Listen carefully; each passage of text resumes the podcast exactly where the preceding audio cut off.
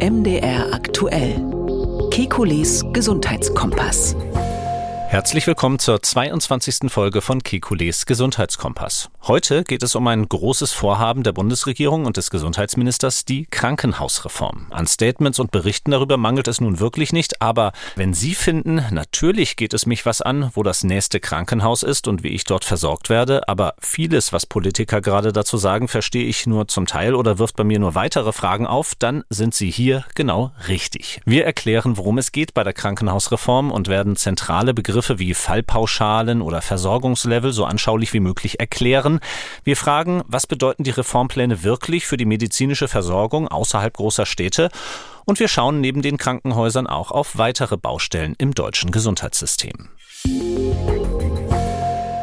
Ich bin Jan Kröger, Reporter und Moderator bei MDR Aktuell. Alle 14 Tage, immer donnerstags, sprechen wir mit dem Arzt und Wissenschaftler Professor Alexander Kekulé. Wir liefern Schwerpunkte zu aktuellen Gesundheitsfragen und gehen auf Ihre Themenwünsche ein. Hallo, Herr Kekulé.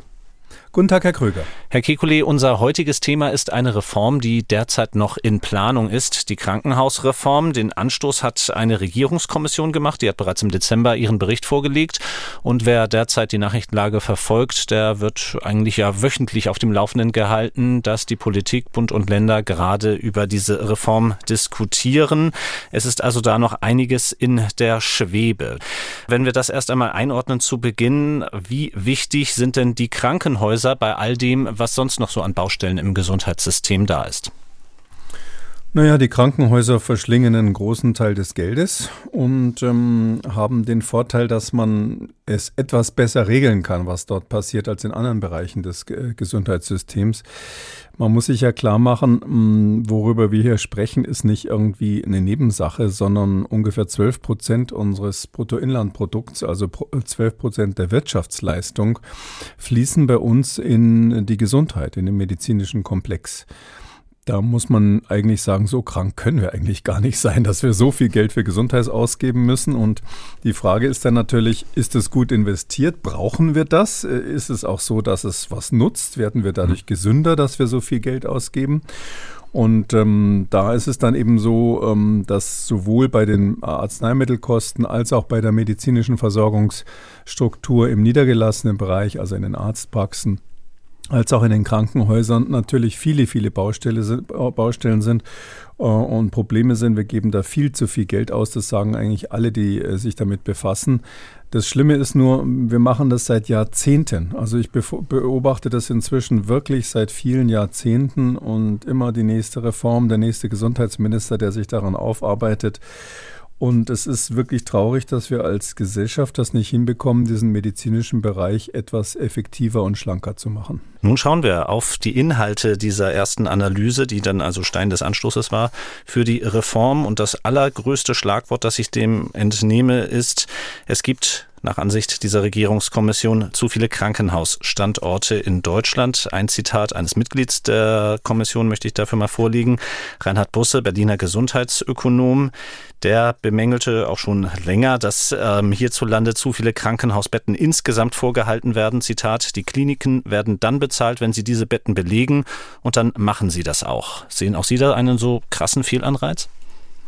Ja, das sind viele Fehlanreize. Das, das man muss sich das erstmal so klar machen. Also ähm, für mich ist da immer so ein bisschen der Blick über die Grenzen ganz hilfreich. Also wir haben im Durchschnitt, die Zahlen variieren da so ein bisschen, etwa 5,5 Betten pro 1000 Einwohner. Da kann sich jetzt niemand was drunter vorstellen, was das bedeutet, aber äh, EU-weit ist der Durchschnitt bei 3,9 Betten pro 1000 Einwohner. Das heißt also, wir haben viel mehr Betten als andere. Und es ist auch so, da gibt es viele andere Leistungszahlen, die man ja international heutzutage vergleichen kann. Äh, dass bei uns viel zu viele Leute im Krankenhaus stationär behandelt werden, die eigentlich ambulant behandelt werden könnten. Es gibt ja viele Situationen, wo die Krankenhäuser ihre Betten belegen, letztlich weil sie eben ähm, die Betten haben, weil das notwendig ist, sozusagen fürs Gesamtbudget ähm, Leistungen zu erbringen und dann machen sie das eben auch. Es gibt ja Statistiken, die zeigen, dass wir zum Beispiel wahnsinnig viele Knieoperationen und Hüftoperationen und Herzklappenoperationen haben, auch viel mehr mehr im Vergleich zu anderen Ländern, die genauso viel kranke Patienten haben, auch wenn man es auf die Patientenzahlen runterrechnet. Und da ist schon sehr stark der Verdacht im äh, Raum, oder es ist eigentlich klar, muss man so sagen, dass das ein Selbstbedienungsladen ist. Hier werden Indikationen für Therapien, das gilt nicht nur für Operationen, auch für Chemotherapie und anderes, eben gestellt, weil man weiß, wenn ich die und die, äh, in die, äh, die und die Diagnose stelle und die und die Therapie mache, dann verdiene ich damit Geld und wenn ich andere Sachen mache, verdiene ich damit nichts. Ähm, und deshalb muss man ganz klar sagen, wir haben äh, einen, ein System, wo sie eine Selbstbedienung funktioniert. Man kann also durch Abrufen bestimmter Diagnosen und Verschreibung bestimmter Leistungen das eigene Krankenhaus finanzieren. Und dieses System muss zerschlagen werden. Ja, das ist ein Kraken, anders kann man es nicht sagen, gegen den wir hier kämpfen müssen. Und der muss, der, der muss besiegt werden. Und ich wünsche Herrn Lauterbach sozusagen hier alles Gute bei diesem Versuch, ähm, äh, da durchzukommen. Nun haben Sie einen äh, Reformvorschlag bereits angesprochen, mehr ambulante Behandlungen statt äh, stationärer Behandlungen. So etwas stößt naturgemäß auch gleich auf Kritik. Ähm, diese tagesstationären Behandlungen werden aus Sicht der Krankenhäuser zu Einnahmenkürzungen führen und letzten Endes dann zu Personalentlassungen und der Schließung von ganzen Abteilungen. Ähm, ich habe mal kurz bei McKinsey in der Unternehmensberatung gearbeitet. Da gab es einen ganz fiesen Spruch, ähm, der hieß, wenn Sie einen Teich trockenlegen wollen, dürfen Sie vorher die Frösche nicht fragen. Den finde ich irgendwie gemein, weil die Frösche mir mhm. sympathisch sind, aber ich möchte ein bisschen aktualisieren. Wenn Sie eine Superjacht an die Kette legen wollen, dürfen Sie den Oligarchen vorher nicht fragen. Ja. Und ähm, so ist es hier letztlich. Also klar beschweren sich die Krankenhäuser, klar beschweren sich die Landräte, äh, die deren ganzer Stolz irgendwo ein, ein, Kreiskrankenhaus ist bei ihnen und ähnliches. Und äh, klar äh, beschweren sich die Länder, die natürlich ähm, auch die Mittel ähm, für, den, für die äh, Investitionsmittel für die Krankenhäuser haben wollen. Ähm, aber das darf eben nicht die Situation sein. Man darf nicht sagen, wir brauchen jetzt Arbeitsplätze, die eigentlich überflüssig sind. Das ist ja dann so ähnlich wie im Braunkohletagbau. Ja, das ist ist äh, klar, das macht man eine Zeit lang als soziale Abfederung. Aber ähm, das Argument, ähm, was Sie gerade gesagt haben, wird ja immer wieder ins Feld geführt. Ich finde das auch, ich kann es auch nicht nachvollziehen, weil wir wissen ja, dass im Pflegebereich eigentlich in den Bereichen, wo man es dringend bräuchte, nicht nur bei Corona, auch generell einfach zu wenig qualifiziertes Personal vorhanden ist. Das merkt man in einem großen Krankenhaus wirklich jeden Tag.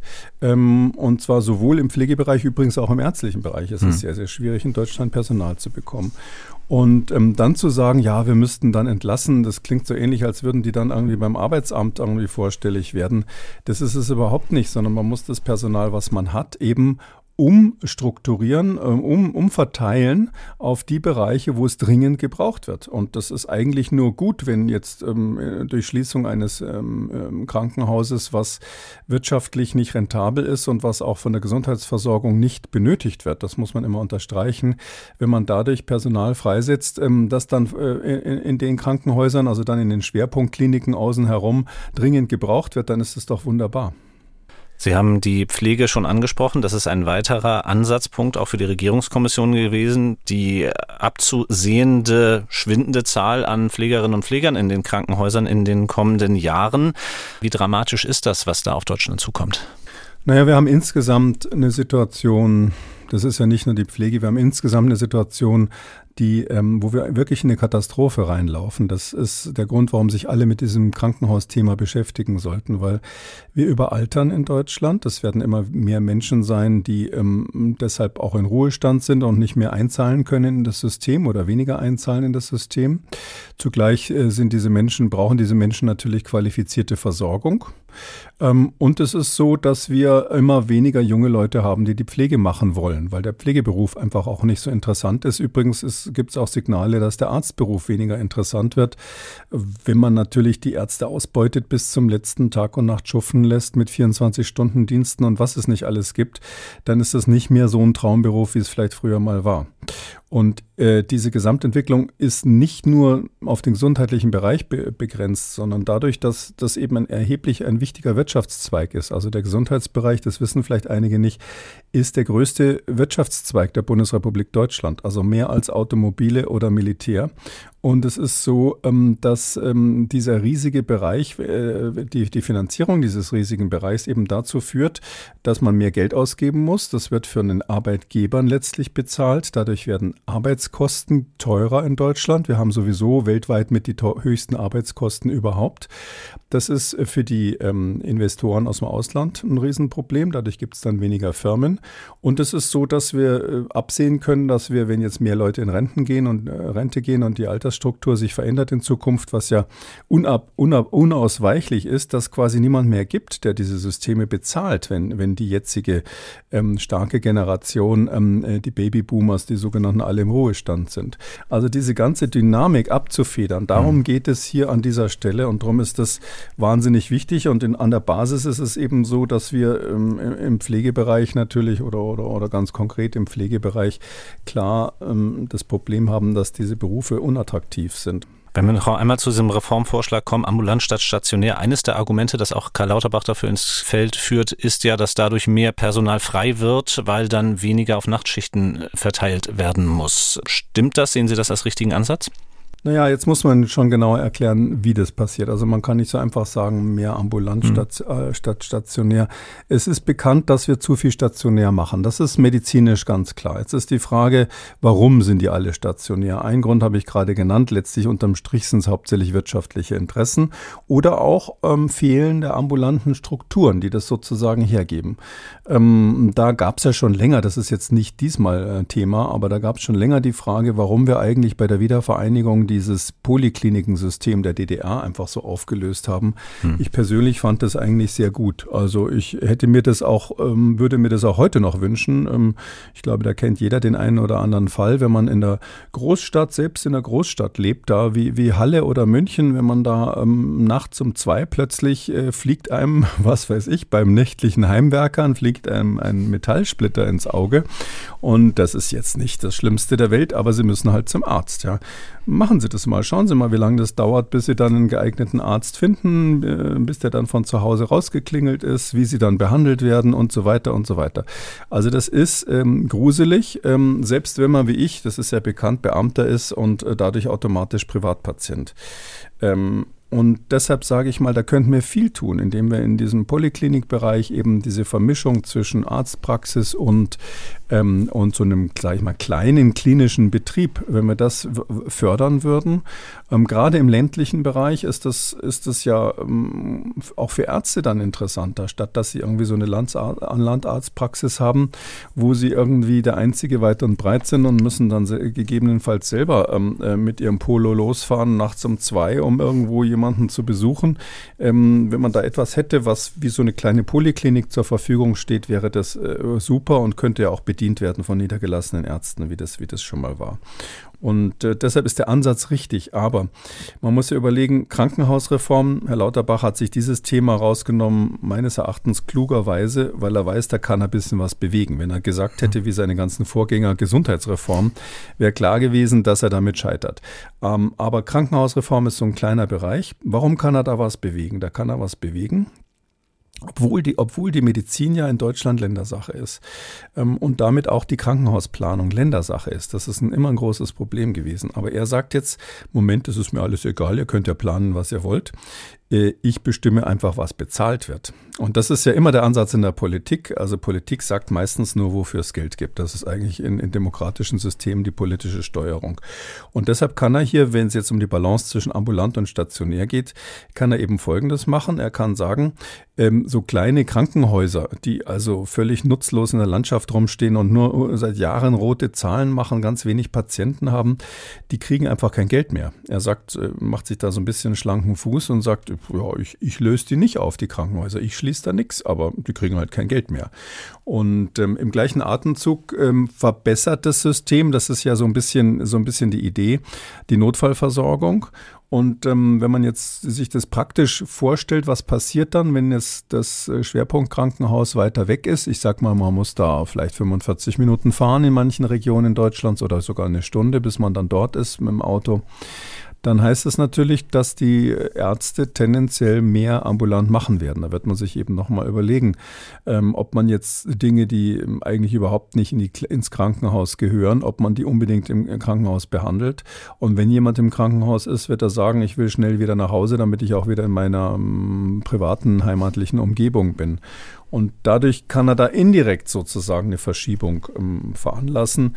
Er kann es nicht unmittelbar machen, also unmittelbar anordnen, dass jetzt mehr ambulant passieren soll. Das kann der Bundesgesundheitsminister nicht. Sie sprechen damit ja einen zentralen Punkt, aber eben auch einen ganz zentralen Kritikpunkt an dieser Reform an, nämlich die gesundheitliche Versorgung im ländlichen Raum. Und jetzt müssen wir ein bisschen mal in die Details dieser Reform gehen. Da gibt es ein Schlüsselwort, nämlich äh, Versorgungslevel und Leistungsgruppen. Fangen wir mal an mit den Versorgungsleveln. Nach denen sollen Krankenhäuser künftig sortiert werden. Aber was hat es damit auf sich? Ja, das ist eben der Versuch vom Bund, sozusagen den Ländern da rein zu regieren. Darum sind die auch so ungehalten. Also äh, die Länder, der Bund sagt jetzt, okay, wir haben ja bis jetzt schon immer so eine Art Versorgungsstufen gehabt. Die waren jetzt nicht kostenrelevant, also nicht viel Kostenerstattung ähm, von Bedeutung. Aber natürlich bei der Krankenhausplanung ist auch logisch, wenn man eine Universitätsklinik hat, das ist ein, ein ähm, großes Krankenhaus, das nennt man dann Maximalversorgung. Mhm. Manche sagen von sich selbst sogar, sie würden da Supramaximalversorgung machen. Ähm, dann gibt es so eine mittlere Versorgungsstufe und dann so die einfache Versorgungsstufe. Das ist ja ganz klar, wie beim Facharzt, beim Hochspezialisten. Spezialisierten. Und das soll jetzt ähm, in die Struktur der Kostenerstattungen für die Krankenhäuser einfließen. Da äh, sagt man jetzt ähm, die erste Stufe, das heißt jetzt erstmal Level als Arbeitstitel. Ich hoffe, dass man da ein deutsches Wort noch dafür finden wird, ist die Grundversorgung. Und die Grundversorgung hat quasi die Idee, dass es wohnortnah ähm, dafür sorgt, dass Patienten eben nicht für jeden Kram in die Oberstadt fahren müssen oder sonst wohin, gerade im ländlichen Bereich. Und äh, diese Grundversorgung Stufe 1 oder Level 1 ähm, hat quasi zwei aus, zwei Varianten mhm. äh, bei der jetzigen Planung. Das eine heißt 1N, das ist Notfallversorgung. Das sind Krankenhäuser, die sollen also eine kleine innere Abteilung und eine kleine Basischirurgie haben, dass man halt mal eine Platzwunde nähen kann, dass man einen Sportunfall, wo sich jemand einen Fuß verstaucht hat oder sowas hinbekommen kann oder auch gebrochen hat, hinbekommen kann. Sie brauchen dafür wegen der Operation eine kleine Intensivstation, die jetzt also auch nicht die Vollleistung bringen muss. Sechs Betten ist da sozusagen die die, Mindest, äh, Mindestgröße. Und dann sollen sie eine kleine Basisnotaufnahme haben, weil das eben dieses Level 1N für Notfallversorgung ist. Ähm, wichtig ist, dass bei diesem 1N ähm, tatsächlich ähm, der ein Facharzt oder die Fachärzte, wenn man mehrere hat, die müssen ähm, äh, rund um die Uhr verfügbar sein. Also es muss quasi auch nachts jemand da sein. Ist ja klar, wenn man Notfälle hat, dann, ich habe es gerade mit dem Splitter im Auge beschrieben, was auch immer es ist, da muss man natürlich nachts verfügbar sein, kann man nicht einfach so zumachen wie eine Arztpraxis, sodass man eigentlich sowas ähnliches hätte wie eine rund um die Uhr geöffnete größere Arztpraxis. Also eigentlich sowas wie eine Mini-Poliklinik. Die haben natürlich auch ein paar Betten, aber es ist nicht die Idee, dass man da lange behandelt, sondern eher so ein, zwei Nächte mal, wenn, wenn, wenn sich einer halt einen Fuß gebrochen hat. Wichtig ist, die dürfen keine weiteren Abteilungen haben. Das ist dieses Level 1N. Und parallel gibt es noch darunter sozusagen die absolute Unterklasse. Das ist das Level 1i. Das sind sozusagen die Sitzengebliebenen in der ganzen Reform, um es mal so gemein zu sagen. Zumindest fühlen die sich so, muss man sagen. Mhm. Da ist, ist jetzt hm, vielleicht äh, für die, die es nicht mitbekommen, in diesen Krankenhäusern wirklich, ne, ne, die sind extrem frustriert zum Teil, weil sie glauben, dass jetzt, wenn sie unter 1i fallen, dass dann Schluss ist quasi mit dem echten Krankenhausbetrieb. Das heißt dann I wegen Grundversorgung mit integrierter ambulant-stationärer Versorgung. Was heißt das? Das heißt, es ist eigentlich mh, hm, sowas wie eine Art pra Arztpraxis, ja, und die, die so, wo man halt auch mal übernachten kann. Ähm, das ist gedacht zum Beispiel für die Nachsorge. So ist, so ist, so ist der Plan. Also wenn jemand in einem großen Krankenhaus operiert wurde und eigentlich nach drei Tagen nur deshalb nicht entlassen wird, weil man sagt, naja, es wäre ganz schön, wenn noch zwei, drei Tage lang jemand draufschaut, falls es eine Nachblutung gibt oder so, der kann noch nicht nach Hause oder jemand ist nicht gehfähig und, und ähm, zu Hause gibt es niemanden, der sich um ihn kümmert. Und dann sollen die halt in diese 1i ähm, Kranken, sogenannten Krankenhäuser ausgelagert werden.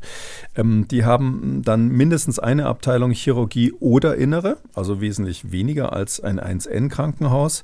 Und die sollen sich nicht beteiligen oder dürfen sich nicht beteiligen an der Notfallversorgung. Das heißt, sie haben keine Ambulanzen oder sowas. Das ist dann letztlich, kann man sagen, sowas wie ein Sanatorium, würde man sich wahrscheinlich eher vorstellen. Ähm, dort äh, sind auch auch die Ärzte nicht ständig da, sondern machen nur Visiten, kommen nur bei Bedarf äh, sozusagen des Weges. Es ist sogar angedacht ähm, von Herrn Lauterbach, dass die unter Umständen sogar unter pflegerischer Leitung stehen könnten. Also dass also ein, hm. jemand aus dem Pflegebereich das ganze Haus leitet das ist eigentlich kein richtiges Krankenhaus mehr, sagen viele Leute. Und bin ich auch der Meinung, dass es das nicht ist. Ich persönlich, um das an der Stelle gleich äh, abzukanzeln, ich halte da gar nichts von. Ähm, ich meine, die sollte man als Krankenhäuser einfach schließen und aus dem Budget rausnehmen. Wenn man, wenn man der Meinung ist, dass ein, dass ein Krankenhaus dort nicht mehr gebraucht wird, wo auch immer das ist, ist einfach Schluss äh, an der Stelle. Ähm, das ist die ehrlichere Ansage, statt da so ein Feigenblatt zu konstruieren, Level 1i. die Ähm, ähm, die sollen dann auch übrigens nicht mehr über Fallpauschalen, werden wir gleich nochmal drüber reden, also über das normale Finanzierungssystem laufen, sondern über sogenannte Tagespauschalen. Das heißt also, die werden dann finanziert, so wie man das ähm, 2003 oder in den Jahren davor auch schon abgeschafft hat im Rahmen der Einführung der Fallpauschalen. Das heißt, es geht dann dahin zurück, dass die dann wieder davon profitieren, je länger die Patienten abgelagert werden. Darum glaube ich, das ist ein Moloch, das ist, wird ein Selbstbedienungsladen für nicht lukrative Betriebe und ich bin absolut dafür, dass man dieses Level 1i überhaupt nicht als Krankenhaus bezeichnet, sondern es gibt so viele Dinge, die wir brauchen. Ja? Ich meine jetzt nicht unbedingt eine Party-Location für irgendwelche Leute, die in einem alten Krankenhaus als Loft äh, feiern wollen, aber äh, wir haben ja irren Bedarf an Pflegeheimen, äh, die wir dringend bräuchten, auch normale Altenheime und im, sage ich mal, im weitesten Sinn im Sozialversicherungsbereich, also außerhalb der reinen medizinischen Versorgung, haben wir enormen Bedarf, gerade wegen der älter alternden Bevölkerung. Und ich würde das komplett in den sozialen Bereich rüberschieben, statt jetzt da so ein Scheinkrankenhaus draus zu machen. Ich sehe auch gar nicht, welcher Arzt in so einem 1i, also selbst wenn sie nur Visiten machen sollen, was soll denn das? Also das würde ich abschaffen und das Level 1n ähm, halte ich für sinnvoll, um das noch zu sagen. Ähm, das würde ich aber sehr stark unter Beteiligung der ähm, im ländlichen Bereich unter Beteiligung der Arztpraxen machen weil das würde ungemein ähm, die Attraktivität einer Arztpraxis auf dem Land erhöhen, wenn sie sozusagen dann zugleich Referenzarzt für so ein Notfallzentrum sind. Ich hatte es vorhin schon gesagt, müssen sie nachts nicht mehr raus, haben trotzdem interessantere Fälle. Es gibt eine kleine Intensivstation.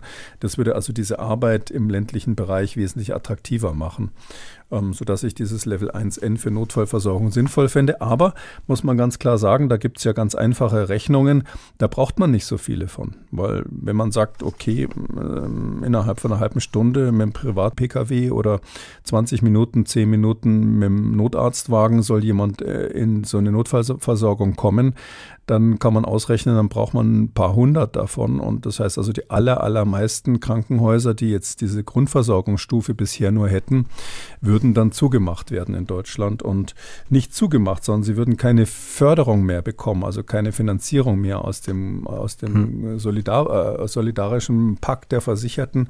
Und das finde ich jetzt rein unter, unter ähm, äh, Effizienzgesichtspunkten, finde ich das absolut richtig. Und zwar für die Patienten, aber auch für die Ärzte und das Pflege, Pflegepersonal. Aber ganz genau daran entzündet sich ja auch die Kritik nicht nur aus den Ländern, sondern vielmehr ja noch aus den Landkreisen, wo es dann ja auch ganz genau konkret um das dortige Kreiskrankenhaus geht und eben um den möglichen Verlust desselben. Ähm, wie können Sie Menschen, die in solchen Regionen wohnen und äh, eben dann Angst haben, in dem Fall, dass sie eben beim Heimwerken nachts äh, sich den Splitter da ins Auge hauen, schlechter versorgt werden, wie können Sie denen das begründen?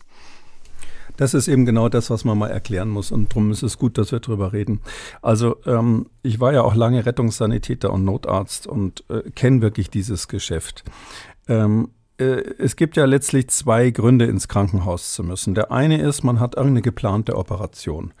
Ähm, da ist es meistens so, dass sich der Patient ja wünscht, ähm, in einem besseren Krankenhaus zu sein. Selbst wenn es nur eine nicht so wichtige Operation ist. Sie wollen ja auch nicht, dass sie jetzt, was weiß ich, bei, einer, bei einem Stück vom Darm rausgenommen wird oder eine Magenoperation gemacht wird. Wollen sie ja auch nicht, dass es Komplikationen gibt und man dann hinterher äh, länger bleiben muss oder sogar jemand stirbt an, an den Komplikationen. Diese geplanten Operationen, da ist diese Idee, ähm, und an der Stelle sollte ich vielleicht erklären, was ein Level 2 Krankenhaus in dieser, mhm. in dieser Strukturreform ist dann eigentlich gut in ein Schwerpunktkrankenhaus zu gehen. Das sind die sogenannten Krankenhäuser der Regel- und Schwerpunktversorgung. Das ist das Level 2, zweite Stufe.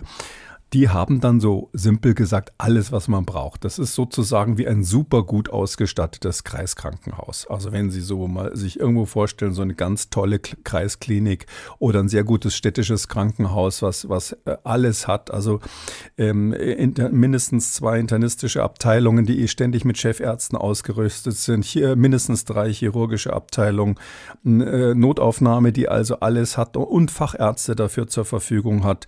Eine zertifizierte Einheit für Schlaganfälle, eine sogenannte Stroke äh, Unit, ähm, plus mindestens fünf weitere Leistungsgruppen. Dazu gehört dann zum Beispiel die Geburtshilfe. Das wird jetzt alles seit neuerdings in Leistungsgruppen eingeteilt, was hier ganz sinnvoll ist. Also nicht mehr, dass man sagt innere Medizin, sondern dass man genau guckt, was, was, was genau. Also zum Beispiel Abteilung für Schlaganfälle und ähnliches oder eben für Geburtshilfe.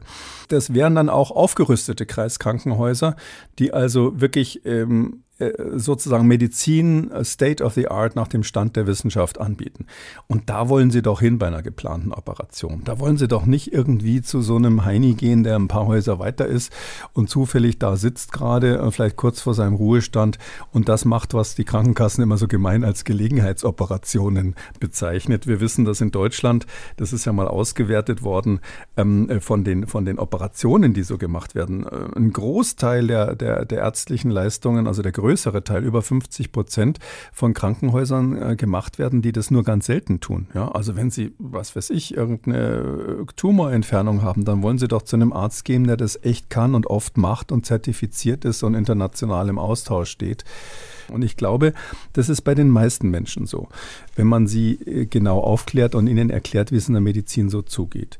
Ähm, das heißt also, dieses Bedürfnis, ich muss mein Krankenhaus gleich um die Ecke haben, das ist so ein komischer Reflex, der da geschürt wird, zum Teil eben auch von den, von den Landräten, die wollen, dass ihr Kreiskrankenhaus eben als ähm, Symbol irgendwie stehen bleibt. Ähm, dann gibt es die zweite Situation, ähm, das ist der echte Notfall. Da können Sie natürlich nichts planen, da können Sie nichts sagen, was wollen Sie da? Die aller, allermeisten Notfälle sind so, dass sie aus Sicht des Patienten ganz fürchterlich sind, aus Sicht des Notarztes ähm, ein kleines Problem. Also ich würde sagen, 90 Prozent sind so, dass man die ratzfatz erledigen kann. Ähm, zum Beispiel mein Splitter im Auge. Da würde das dann in der Praxis so aussehen, dass Sie in der Nähe so ein oh, erreichbar so ein Notfallzentrum haben, was genau solche Kleinigkeiten, den beim Sport äh, gebrochenen Fuß oder sowas verarzten kann. Und wenn die dann auf dem Röntgenbild sehen, oh, das ist eine komplizierte Fraktur, uh, das will ich jetzt lieber nicht operieren, dann machen die da eine stabilisierende Schiene drum und dann fahren sie eben 40 Minuten im schlimmsten Fall zum Spezialisten, der das dann operiert. Würde ich als Patient auch so wollen. Und dann haben sie ganz wenige Fälle, das sind vielleicht, sage ich mal, 10 Prozent, schon eine hohe Zahl, da geht es echt um die Wurst und an die denken wir alle. Ja, so Herzinfarkt, jetzt muss aber sofort was passieren. Da kann ich Ihnen sagen, das läuft so. Was da, ob Sie da überleben oder nicht, entscheidet sich hauptsächlich daran, was der Notarzt macht. Wir haben in Deutschland das Prinzip, dass wir äh, im notärztlichen Dienst, ähm, gilt für den Rettungsdienst allgemein, aber der Notarzt ist natürlich besser ausgestattet als der normale Rettungswagen, dass wir die Menschen vor Ort ähm, so stabilisieren, dass sie definitiv den Transport überleben werden. Und da ist meine Empfehlung, das ist jetzt bei Herrn Lauterbach noch nicht im Programm drinnen, aber ich kann mir vorstellen, dass das ähm, durchaus eine Überlegung ist, dass man diesen Rettungsdienst, Notarztdienst, dass man den so stärkt, dass man quasi diese unmittelbaren Notfallsituationen ähm, überall in Deutschland in kürzester Zeit managen kann, dass ein Notarzt am Ort ist. Irgendwo in der Peripherie heißt es dann vielleicht mehr Hubschrauber hinstellen, weil man da mit dem Rettungswagen nicht so schnell dort ist. Und in den meisten Bereichen ist es so, dass, dass ähm, ein, ein, Rettungsfahrzeug ähm, schnell genug am Einsatz ist. In Großstädten ist es sowieso so, dass die normale Alarmzeit irgendwo unter zehn Minuten liegt. Und wenn man das den Leuten erklärt, dass man ihnen sagt, pass mal auf, in Notfällen ist egal, wo ihr in Deutschland wohnt, alles so geplant, dass ich sag mal innerhalb von zehn Minuten einer da ist und ähm, notfalls mit dem Hubschrauber und dass ihr dann wirklich versorgt werdet in den wenigen, wenigen Fällen, wo es wirklich auf die Minuten ankommt. Und alles andere, das optimieren wir doch lieber und sagen wir, da kommt ihr dann in das Krankenhaus zu dem Arzt, der das am besten kann. Ich glaube, das würde wirklich jeder verstehen und dann äh, hört auch diese, diese Hysterie auf, dass jetzt jeder unbedingt ein Krankenhaus nebenan haben will.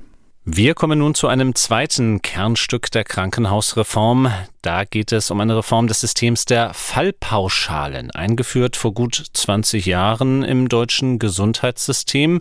Und einer der stärksten Befürworter damals, auch Berater der damaligen Gesundheitsministerin Ulla Schmidt, war ein Professor für Gesundheitsökonomie an der Universität Köln, der das System der Fallpauschalen damals so begründet hat. Fallpauschalen sind Pauschalen, die gezahlt werden für die Leistung, die das Krankenhaus bringt. Die ist dann relativ genau geschrieben.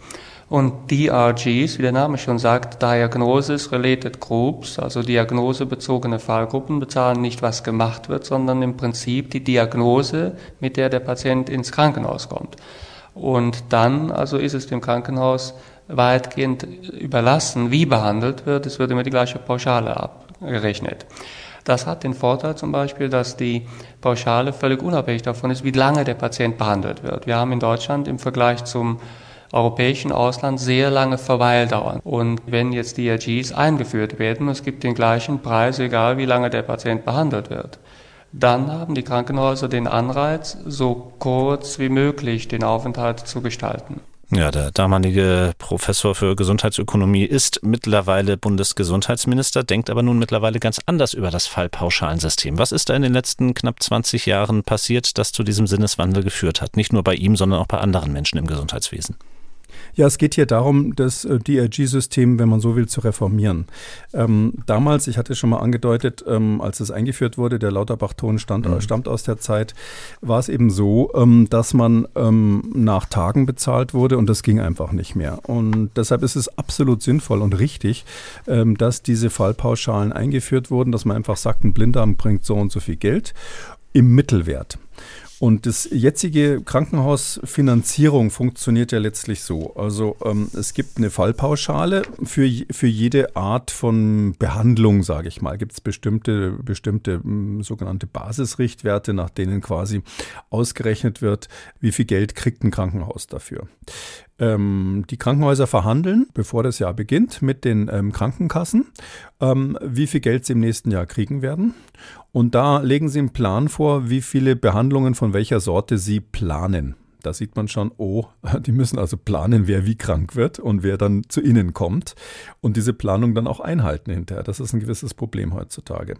Und dann ähm, sagt man, okay, für die Behandlung kriegst du das, für den Blinddarm kriegst du das und das, für den Lebertransplantation gibt es mehr Geld, für Knie und Hüfte, wer hätte es geahnt, gibt es mhm. ziemlich viel Geld, darum wird so viel gemacht. Und ähm, dann gibt es noch den, den sogenannten äh, Landesbasisfallwert. Uiuiui. Der Landesbasisfallwert ist sozusagen ein landesbezogener Faktor, dass ärmere Länder nicht so viel zahlen müssen für ihre Krankenhäuser wie reiche. Fragen Sie mich nicht, ob das sinnvoll ist oder nicht, aber so wird es gemacht. Und dieser hm, Landesbasisfallwert, der wird dann quasi multipliziert mit den äh, im nächsten Jahr zu erwartenden Krankheitsfällen des Krankenhauses. Diese erwa zu erwartenden Krankheitsfälle alle zusammen haben den englischen Namen Case Mix, also der Misch, die, die Mischung der Fälle, mhm. die da so kommen. Und diese Multiplikation aus dem Case-Mix und dem Landesbasisfallwert gibt dann das Budget, das kriegt das Krankenhaus. Und wenn das Jahr abgelaufen ist, gibt es dann so eine Schlussabrechnung, wo nochmal geguckt wird, wie viel davon ist wirklich eingetreten. Hat zur Folge, dass natürlich die Krankenhäuser bundesweit, das ist überall so, mit ihren Ärzten hauptsächlich über so Dinge wie Case-Mix und Deckungsbeitrag reden. Heißt konkret, werden wir es schaffen, unseren Case-Mix, wie wir den angemeldet haben bei der Kasse, wo wir ja auch das Geld dafür gekriegt haben, tatsächlich einzuhalten. Nee, da brauchen wir noch fünf Knieoperationen, sonst kommen wir da nicht hin. Wie ist es denn mit der Orthopädie? Können wir da nicht was machen? Dann macht die eben eine Fortbildungsveranstaltung für niedergelassene Orthopäden und klickt, erklärt, wie wahnsinnig wichtig das und das am Knie ist. Ähm, das hat nichts mit einzelnen Fachrichtungen zu tun. Es geht auch in anderen Fällen so, aber man sieht sofort, wer so ein bisschen den kürzeren zieht dabei. Ähm, zum Beispiel Kindermedizin, ja. Mhm. Also äh, Kinder, äh, da ist sowohl die Diagnostik nicht besonders teuer, die brauchen nicht ständig Herzkatheter und so Zeug, mit dem man Geld verdienen kann, als auch die Therapie, die werden ja auch nicht dauernd operiert, ja. Und die eine Platzwunde, die, die, die man sich beim Fahrradfahren zugezogen hat, die bringt kein Geld. Ähm, das heißt also, Kinder fallen schon mal hinten runter. Ähm, die Geburtshilfe ist auch nicht so attraktiv, ja, weil die eben auch häufig dann aufwendig ist von der, von der Neonatologie, also von der Neugeborenenversorgung. Das heißt, das sind Bereiche, die dann zu wenig Geld verdienen. Und andere, mit denen kann das Krankenhaus eben sozusagen Kasse machen. Und das wird dann ganz offen, wenn der ärztliche Direktor steht dann vorne, ähm, äh, meistens in einem größeren Konferenzsaal und erklärt seinen Ärzten den Case-Mix, wie, wie, wie, man da jetzt wieder ist und welche, welche Abteilung zu dem, äh, zum Gesamtkrankenhausbudget positiv beigetragen hat durch Einnahmen, also einen positiven Deckungsbeitrag geleistet hat und welche nicht. Ähm, ich sage das auch deshalb, weil zum Beispiel mein Fachgebiet, also diese ganze Mikrobiologie und Infektionsdiagnostik natürlich formal gesehen überhaupt keinen Deckungsbeitrag leistet, weil da sitzen keine Patienten, sondern nur die Bakterien von den Patienten im Labor rum. Ähm, und deshalb kann man damit auch niemanden anlocken in dem Sinn. Das ist quasi keine erste, erste Linie des Krankenhauses, sozusagen nicht das Schaufenster. Und deshalb wurde da und wird da gespart, dass es kracht. Mit der Folge, dass wir natürlich bei Corona gemerkt haben, dass wir in Deutschland im Bereich Infektionsmedizin nicht gut dastehen. Ähm, und das geht auch so weit. Das gilt auch für andere Bereiche. Röntgen ist zum großen Teil schon ausgesourced worden, machen irgendwelche Dienstleister. Und so gibt es eben dadurch so eine komische Verschiebung im Krankenhaus. Und das ist eine Folge der Fallpauschalen, mhm. die eigentlich mal ganz toll waren, ja, die eigentlich richtig waren. Und die, eine andere Folge, die man erkannt hat, ist, äh, es gibt einfach Bereiche, die sind pflegeintensiv und andere sind nicht so pflegeintensiv. Und jetzt sind natürlich so Krankenhausmanager ja auch nicht auf den Kopf gefallen.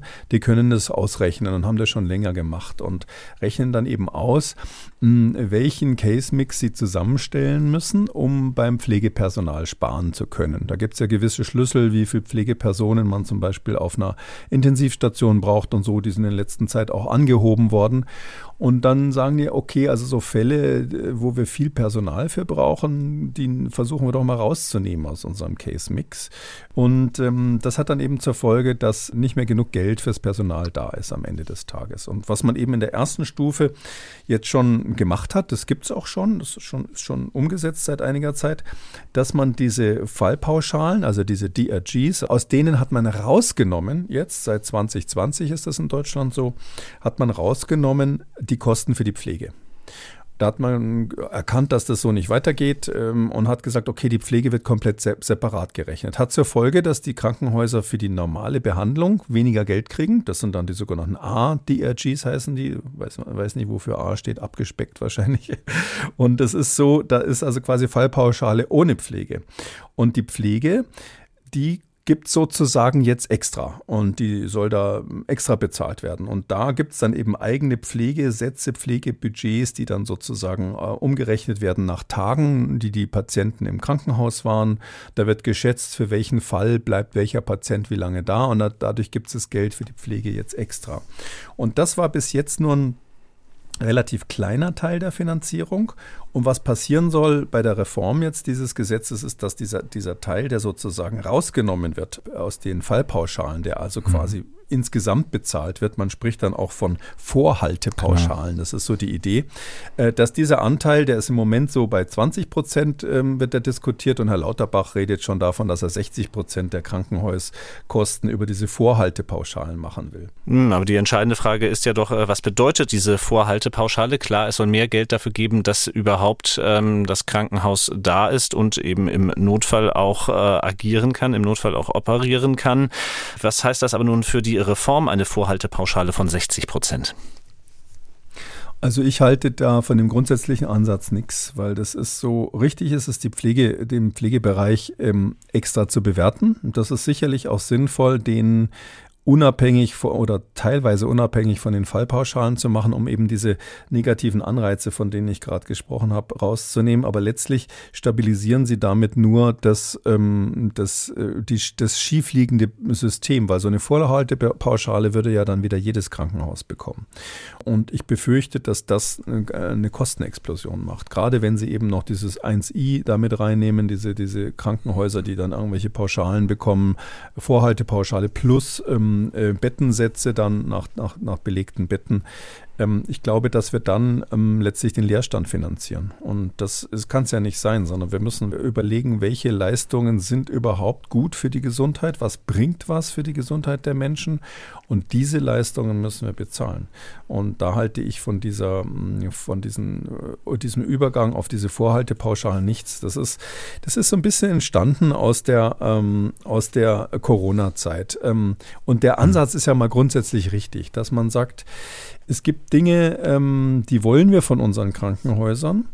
Ähm, und ähm, die ähm, sind aber nicht in den Fallpauschalen abgebildet. Also wenn Sie zum Beispiel sagen, das war ja so das große Thema bei Corona, wir haben nicht genug Intensivbetten als Reserve dann sagen die Krankenhäuser, ja, wir halten uns ja gar keine Reserve-Intensivbetten, weil ähm, wir brauchen halt nicht so viel und das ist wahnsinnig teuer. Und da kann man durch so eine Vorhaltepauschale sagen, okay, für bestimmte Krisenzeiten sollen die das haben. Oder andere Situationen, ein Krankenhaus, aber das geht eben nur für Level 2 Krankenhäuser oder Level 3 Krankenhäuser. Ähm, ein Krankenhaus hat bestimmte Spezialmethoden auf, auf Lager. Ja, da können Sie zum Beispiel eine Lebertransplantation machen. Äh, dann ist es sinnvoll, wenn das nur wenige Schwerpunktkliniken machen natürlich, zu sagen, okay, die kriegen dann für diesen Bereich äh, eine Vorhaltepauschale. Sowas ähnliches gab es übrigens schon immer, dass die ähm, Maximalversorger bestimmte Zulagen bekommen haben von, von den Ländern bzw. von den Kassen auch. Und das wird halt hier ein bisschen strukturiert und das ist auch richtig. Aber da muss man eben sehr konkret sagen, für was, was haltet ihr davor, wie viel Geld braucht ihr dafür und brauchen wir das wirklich? Das ist eine gesamtpolitische Debatte. Und ich habe so ein bisschen die Befürchtung, dass hinter diesen Vorhaltepauschalen dann die Hand aufgehalten wird, um das äh, eigentlich grundsätzlich gute Fallpauschalensystem jetzt äh, zu umgehen. Ja, es war in der Pandemie so, dass wir auf einigen Intensivstationen oder auf vielen Intensivstationen zeitweise äh, Engpässe hatten, die ganz massiv waren. Die hatten hauptsächlich den Grund, dass es zu wenig Personal gab. Das hätte man durch eine Vorhaltepauschale in dem Sinn auch nicht lösen können, das Problem. Die hatten zum Teil ja das Geld fürs Personal, aber sie hatten kein Personal. Die ähm, äh, Corona-Zahlen haben da eigentlich Dinge ans Tageslicht gebracht, was ganz interessant ist, was man vorher nicht so wusste, weil man eigentlich diese, diese Erfassung nicht hatte. Dadurch, dass eben die Belegungszahlen so genau erfasst wurden, dann irgendwann mal im Verlauf der Pandemie, hat man gesehen, dass eben von den gemeldeten Betten äh, im Allgemeinbereich, ich meine 85 Prozent regelmäßig nur besetzt waren, also 15 Prozent unbesetzt blieben. Und bei, im Intensivbereich war es noch ähm, etwas deutlicher. Und zwar deshalb, weil man zu wenig Personal hatte. Das heißt also, das Problem unserer, sage ich mal, wenn es irgendwo Versorgungsengpässe gibt, ist ähm, nicht, dass man jetzt alle mit der Gießkanne mit einer Vorhaltepauschale bedienen sollte, sondern man muss ganz konkret überlegen, woran liegt es, dass wir zu wenig Pflegepersonal haben und zu wenig Ärzte haben. Und das, dieses, dieses strukturelle Pro Problem müssen wir lösen. Und ähm, das ist etwas, was viel weiter über das hinausgeht, was man mit so einer Krankenhausreform äh, und insbesondere einer Reform des Finanzierungssystems lösen kann einmal das strukturelle Problem, aber es ist ja auch eine ganz grundsätzliche Frage dahinter, nämlich wie ökonomisch sollen unsere Krankenhäuser und unser Gesundheitssystem arbeiten?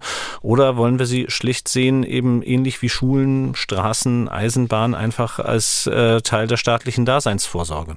Naja, es ist letztlich beides. Also die Grundfrage, die wir stellen müssen, und das ist, ist das, was ich eigentlich meine, was in der Debatte zu kurz kommt. Die Grundfrage, die wir stellen müssen, ist, wir als Solidargemeinschaft, wie viel wollen wir ausgeben für unser aller Gesundheit? Das ist das Zentra die zentrale Frage. Ähm, wenn, wann wollen wir auch anderen Menschen helfen und auch, dass uns selber geholfen wird?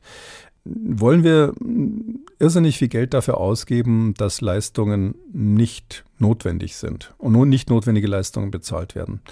Ähm, wollen wir Geld dafür ausgeben, dass Leute teure Risikosportarten machen und sich dabei verletzen und dass dann die Solidargemeinschaft der Versicherten bezahlen muss, wenn sie dann beim Skifahren irgendwo beim Helikopterskiing sich das Bein gebrochen haben oder sonst was, einschließlich dem Flug dann ins Spezialkrankenhaus all diese Dinge äh, müssen wir mal strukturell uns überlegen. Und ähm, dann wird man natürlich drauf kommen, dass man bestimmte Leistungen haben will oder nicht. Das ist dann, wenn Sie so wollen, staatlich, aber ich, es geht ja eigentlich noch über das Steuerthema hinaus. Mhm. Ich meine, diese Krankenhäuser werden ja grundsätzlich theoretisch, wie die Medizin ja finanziert, ähm, aus den, aus den Beiträgen, also wenn Sie jetzt an die gesetzlichen Krankenkassen denken. Und ähm, es ist aber zusätzlich, dass zweistellige Milliardenbeträge aus Steuermitteln zugeschossen mhm. werden, weil das eben nicht reicht. Wollen wir uns alle wirtschaftlich da weiter so strangulieren? Und wenn ja, ist es was, was wir brauchen? Und, und, und, und dass man dann natürlich im nächsten Schritt sagt, ja, okay, das ist die Leistung, die wir haben wollen. Und das ist eine politische Frage oder eine gesellschaftliche Frage. Dass man im nächsten Schritt sagt, ja, ähm, die Leistung wollen wir gerne so preisgünstig wie möglich haben und nicht, dass da irgendeiner wahnsinnige Gewinnspannen macht auf der Strecke.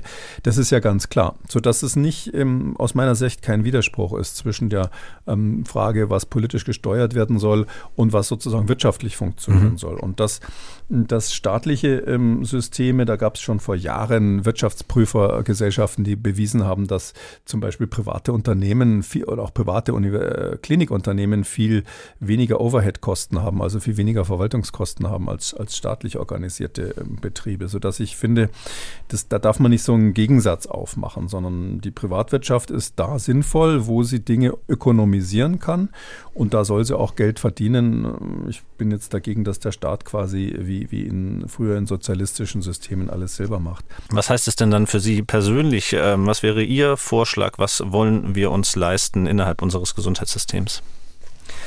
Ja, das kann man natürlich nicht so in einem Satz sagen. Ähm, aber ich glaube, der, der wichtigste Blick ist erstmal, ich hatte es eingangs gefragt, ist unser System eigentlich so viel besser, wie es teurer ist? Also erstens, man kann diese Zahlen ja nachgucken. Die OECD hat ja da Ländervergleiche und auch bei Our World in Data kann man nachgucken, äh, wer was wie ausgibt, wie die Gesundheit aussieht. Und es gibt hunderte von Studien darüber. Und bei diesen Studien, die haben seit Jahrzehnten immer eines gemeinsam.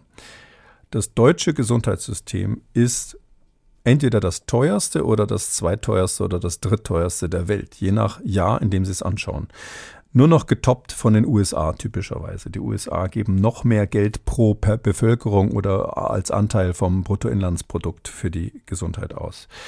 Und umgekehrt ist es so, dass wir für dieses teuerste System äh, eine höchstens mäßige ähm, Versorgung haben. Ich sage mal ein paar Zahlen, die zum Beispiel relevant sind. Man, hat, man nennt es äh, Gesundheitsindizes internationale und die werden ja immer wieder erhoben. Klassiker ist zum Beispiel die Lebenserwartung. Ja, in Deutschland ist die Lebenserwartung heute ähm, höher als vor 20 Jahren.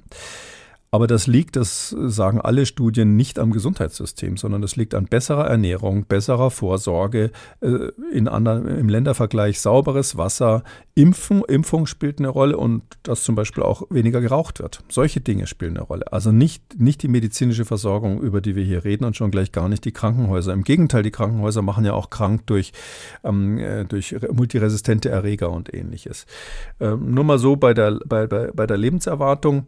Die längste Lebenserwartung von den OECD-Ländern, also entwickelten OECD-Ländern, die vergleichen das ja, äh, vergleichen natürlich jetzt nicht Indien mit Deutschland oder ähnliches, hat Japan mit 84,7 Jahre, jetzt Mittelwert äh, zwischen beiden. Auf Platz zwei liegt die Schweiz mit 84 Jahren. Hm, da, danach kommt zum Beispiel Spanien, äh, Island, Norwegen, Schweden, Italien ist vor uns, Luxemburg, ähm, auch Israel, was in diesen Studien immer mit drinnen ist. Ich habe nicht alle vorgelesen, sondern nur die, die, die vielleicht so wichtig sein können. Äh, Dänemark noch mit 81,4 Jahren, Österreich ist vor uns, Achtung, Polen ist vor uns und dann kommt mit 80,9 Jahren Deutschland. Also schlechter als Deutschland kann man, hätte ich von hinten lesen können, ist von den relevanten üblichen Verdächtigen sind nur die USA. Bei denen ist die Lebenserwartung drei Jahre jünger als äh, weniger als bei uns. Das heißt also, äh, was wir da alles reinpumpen, führt nicht zu längerer Lebenserwartung in Deutschland. Das, das muss einmal zu denken geben. Es gibt auch einen anderen Index, der genommen wird, ähm, äh, ohne jetzt genau zu erklären, wie der berechnet wird. Das nennt sich die vermeidbare Sterblichkeit. Also wie viele Todesfälle wären nach einem bestimmten Algorithmus, den man dafür ansetzt, wahrscheinlich vermeidbar gewesen. Da ist ähm, auf einem der obersten Plätze Israel ähm, dann kommt Japan, Schweiz, Spanien, Schweden ähm, und so weiter, Luxemburg, Holland, Polen, wiederum Griechenland. Und dann irgendwo hinter Griechenland kommen Deutschland und noch schlechter die USA. Alles, was Sie sozusagen sich anschauen an, an Indizes, sieht ähnlich aus wie das, was ich gerade vorgelesen habe. Das heißt also, wir sind, obwohl wir von den genannten mit Abstand das meiste Geld für die Gesundheit ausgeben, sind wir da im unteren Mittelfeld. Und das heißt eigentlich ganz einfach Folgendes. Das heißt, es liegt nicht am Gesundheitssystem, es liegt nicht am Mehrgeld, sondern es muss verbessert werden. Und da hat Herr Lauterbach recht, die Zahlen, die ich jetzt vorgelesen habe, sagt er nicht so öffentlich als Gesundheitsminister, aber er kennt die natürlich. Und der hat natürlich recht, wenn er sagt, es muss die Struktur verbessert werden. Und das ist eben auch der Wunsch durch diese Bildung dieser Zentren, dieser Level 2 Krankenhäuser, die dann vernünftige Medizin State of the Art machen sollen. Ich sage noch ein Ding, was ich irgendwie ganz toll finde, oder zwei Sachen, die ich ganz toll finde aus dieser, aus dieser, aus aus diesen äh, Gesundheitsindizes. Ähm, wenn man mal guckt, wie viele Menschen, äh, Stichwort Vorsorge, sind eigentlich für, für Dickdarmkrebs gescreent worden, also Darmspiegelung auf gut Deutsch. Das soll man ja bekanntlich spätestens ab dem 50. Lebensjahr, vielleicht schon ab 45 immer mal wieder machen. Dann ist es so, auf Platz 1 liegt Holland mit 72 Prozent ähm, der Menschen über 50, die da gescreent sind. Dann liegen vor uns noch die USA, Kanada, Japan, Korea, Frankreich und Deutschland 20 Prozent, ein Fünftel. Auch bei der Vorsorge sind wir ähm, relativ weit hinten, geben aber das meiste Geld aus. Aber wo wir Nummer eins sind, haben Sie noch eine Idee, wo wir Nummer eins sein könnten, außer bei den Kosten? da müssen Sie mir jetzt helfen. Wir sind die absolute Nummer eins bei der Zahl der Kernspinnuntersuchungen. Hm. Das ist richtig teuer, da verdienen Leute dran. Wir machen so viel Kernspins, wie nirgendwo sonst auf der Welt gemacht werden. Also daher, wir brauchen diese Strukturreform. Wir müssen überlegen, was ist überhaupt notwendig in der Medizin und was ist nicht notwendig. Und da kommt es eben darauf an, ähm, oder da ist eben wichtig, ähm, dass man sich, dass man sich anschaut, wie viel Prozent unserer Untersuchungen, die wir machen, unserer Therapien, die wir machen, sind eigentlich überhaupt durch wissenschaftliche Studien gedeckt. Und da gibt es eine Arbeit, die, die können wir vielleicht ähm, sogar online stellen oder mhm. bei uns auf die Webseite bringen. Hat die Universität Oxford im letzten Jahr veröffentlicht, zusammen mit vielen Partnern, auch Deutschland, deutsche Partner waren dabei. Und die haben sich mal wieder, da gibt es schon viele ältere Studien, angeschaut, wie viel Prozent der medizinischen Leistungen sind überhaupt eigentlich evidenzbasiert. Also wo gibt es einen Beleg dafür, dass die funktionieren? Wir haben ja bei Corona die Evidenzbasis zum Beispiel beim Tragen von Masken rauf und runter diskutiert. Und da gibt es eben diese sogenannten Cochrane Reviews. Ähm, das sind so international anerkannte Meta-Analysen, wo also quasi alle vorliegenden Studien mal ausgewertet werden, um zu gucken, wie ist die Evidenz insgesamt. Seit 2008 haben die so eine Graduierung eingeführt, dass sie sagen, es wird erstens festgestellt, äh, wie hoch ist die Qualität des, der Evidenz, also wie sicher ist das Ergebnis und zweitens, wie stark ist die Empfehlung, diese Therapie zu machen. Also das sind quasi zwei Standbeine dieser ganzen äh, Cochrane Reviews und daraus macht man dann sozusagen einen Qualitätsindex und die, und, die, ähm, und die ganzen Therapien werden dann nach hoher Qualität, mittlerer Qualität, niedrige oder sehr niedrige in vier Stufen eingeteilt. Es ist so, dass nur etwa fünf Prozent der äh, angewandten Therapien in diese hohe Qualitätsstufe kommen. Das heißt, bei nur 5%, gut 5% der Therapien ist es wissenschaftlich klar erwiesen, dass sie was bringen. Wenn Sie zusammenfassen, hohe und mäßige Qualität, man könnte ja sagen, gut, wenn jemand, ähm, sage ich mal, krebskrank ist, dann sagt er, mir ist das egal, wie sicher das ist, ich will es einfach mal versuchen, auch wenn es nur eine mäßige Studienlage gibt, dass es was wirkt. Es gibt ja solche Situationen, mhm. wo der Patient und der Arzt sich dafür entscheiden. Dann ist es aber immer noch so, dass weniger als die Hälfte aller Therapien, weniger als 50 Prozent in diese zwei Gruppen hoch oder moderat kommen. Oder andersrum gesagt, bei über der Hälfte aller Therapien, die gemacht und bezahlt werden, ist es so, dass äh, quasi keine oder nur eine sehr schlechte oder nur eine schlechte Evidenzbeweislage ähm, existiert dafür, dass die was bringen. Mindestens ein Drittel der Leistungen, die bezahlt werden, machen die Menschen nicht gesünder. Es ist sogar gut möglich, dass es die Menschen krank, kränker macht. Bei dieser Studie, die ich gerade zitiert habe, ist auch rausgekommen, dass ähm, Risiken, also dass Nachteile, also schädliche Wirkungen von Therapien ähm, zu einem Drittel weniger also, oder nur dreimal so selten, sage ich mal, dreimal so selten berichtet werden wie angebliche ähm, Nutzen von Therapien. Das heißt also, wir haben eine Untererfassung bei den Schäden.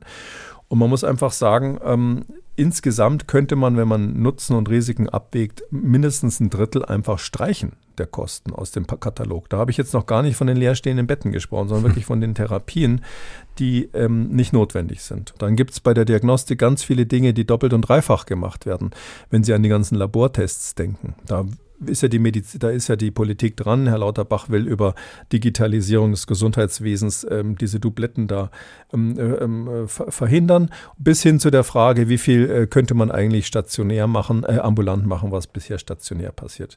Das heißt, wir müssen uns als Gesellschaft, und das ist für mich eigentlich das, was ich das Wichtigste finde, wir müssen als Gesellschaft uns überlegen, was wollen wir eigentlich von der Medizin? Was wollen wir bezahlen über die Solidargemeinschaft? Ich finde eben, wenn es um vermeidbare Risiken geht, muss man darüber reden. Ja, kann man nicht über die Zigarettensteuer einen Teil der, ähm, der Gesundheitskosten durchs Rauchen finanzieren? Kann man nicht über Einnahmen aus Skiliften in ähm, irgendwelchen Luxusresorts einen Teil der äh, Kosten für die Unfälle sich ähm, erstatten lassen?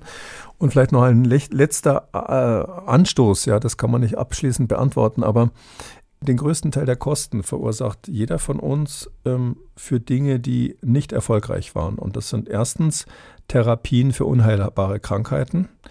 Da sind die Menschen leider so, dass sie sagen, gebt mir alles, was ihr habt, egal ob es wirkt oder nicht. Und die Pharmaindustrie und auch die Medizin profitiert davon, weil der Patient so verzweifelt ist. Und zweitens kurz vor dem Lebensende. Das ist so, dass die Intensivtherapie kurz bevor jemand stirbt, das aller, allermeiste Geld im ganzen Leben schluckt.